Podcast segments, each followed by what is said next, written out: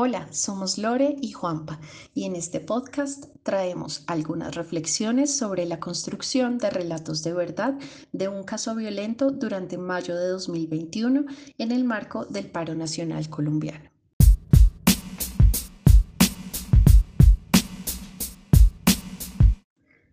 La protesta social como resultado del inconformismo con el gobierno al interior de una democracia es una de las posibilidades que tienen los ciudadanos para expresar su sentir.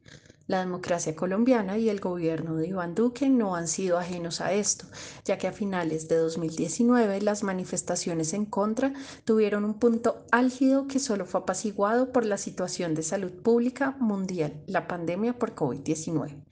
Ahora bien, con la llegada de una posible reforma tributaria a finales de 2020, que suponía el alza en algunos productos de la canasta familiar y, al mismo tiempo, un aumento en la tasa de desempleo y la criminalidad como consecuencias de las medidas de contención por la pandemia de COVID-19, volcaron la protesta social nuevamente a las calles.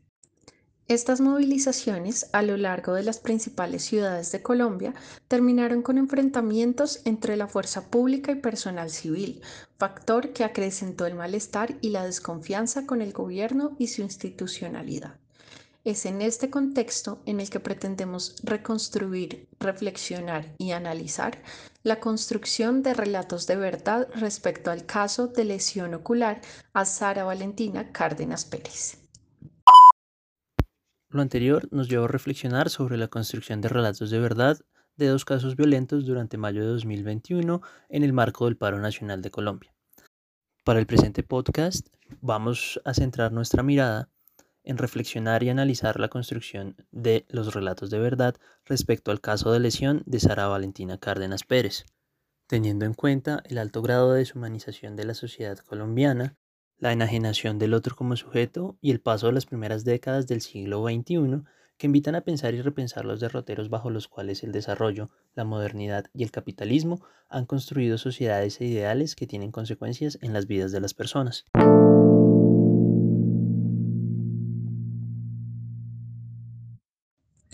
Según la ONG Temblores, Sandra Pérez y Sara Cárdenas, su hija mayor, se encontraban en una manifestación pacífica y cultural cuando el SMAT y la policía empezaron a lanzar aturdidoras y gases lacrimógenos en la localidad de Suba. 070 de Uniandes nos cuenta que Sandra Pérez alcanzó a ver cuando el agente del SMAT le apuntó el cañón de la marcadora a la cara, se cubrió con los brazos y agachó la cabeza mientras su hija le pidió, le rogó a la gente que no les disparara. El primer impacto lo sintió en los senos, pero rápidamente el dolor se extendió a las costillas, el brazo, la clavícula, también a su ojo derecho. No lo pudo volver a abrir. Oyó los gritos de su hija Sara, que también había caído al piso, y con el ojo izquierdo volteó a verla y notó que tenía el rostro cubierto en sangre. Ella también recibió un impacto en el ojo izquierdo y no paraba de sangrar. El periódico El País nos cuenta que el golpe le produjo una grave lesión en la córnea y un desprendimiento de retina a Sara, nos dicen que el daño es irreversible, ya no verá igual nunca más, dice su madre, Sandra Pérez, mientras empuja la silla de ruedas de su hija en el Instituto de Medicina Legal. Ese es el precio que su hija debe pagar por protestar. Consideramos que este es un ejercicio metatextual, implica la intervención en cuanto obliga al oyente y al lector a tomar posición y reflexionar sobre una realidad particular. Además, Creemos que para llegar a pensar en caminos alternos que permitan cambiar realidades sociales debemos reflexionar y entender el contexto por medio de la experiencia y las historias que se cuentan al respecto. Para esto retomamos lo planteado por Grossberg, que nos invita precisamente a contar mejores historias sobre lo que está sucediendo para poder imaginar así nuevas posibilidades para un futuro que resulte alcanzable desde nuestro presente. Así pues, para aproximarnos a la realidad se hace necesario disponer de un abanico de posibilidades de relatos de una verdad con múltiples aristas.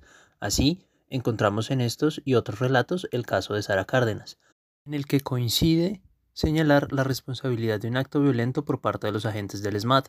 Encontramos también relatos que cuentan que Sara y su madre solo transitaban por el lugar y se cruzaron con la manifestación, así como otras historias que nos presentan a las dos mujeres como parte activa del paro nacional.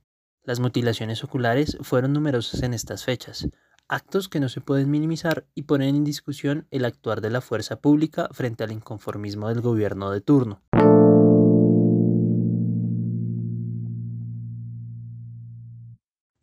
La reconstrucción, reflexión y análisis de los relatos de verdad respecto al caso de mutilación ocular de Sara Cárdenas nos ha llevado a varias conclusiones. Primero, Sara Cárdenas no contaba con acceso a servicios de salud en Colombia. Estos deben ser un derecho. Segundo, Sara Cárdenas y su familia finalmente dejaron el país. Consideramos que el exilio no puede ser la solución para quienes deciden exigir el cumplimiento de sus derechos. Tercero, la legitimidad del uso de la fuerza en las manifestaciones para mantener el orden ha generado lesiones irreversibles en el personal civil. Cuarto, la divulgación de la información en medios de comunicación varía según la fuente y en algunos casos esto responde a intereses o filiaciones políticas. 5. La información que se brinda obliga a los individuos a tomar posiciones dicotómicas entre buenos y malos, dejando el análisis y la reflexión de forma superficial. Finalmente, dejamos como perspectivas las siguientes preguntas. ¿De qué manera aporta el conocimiento de las narrativas de un conflicto a la construcción de reflexiones comunitarias e individuales? de qué manera la construcción comunitaria de una verdad respecto a un evento violento genera un acercamiento a la reconciliación?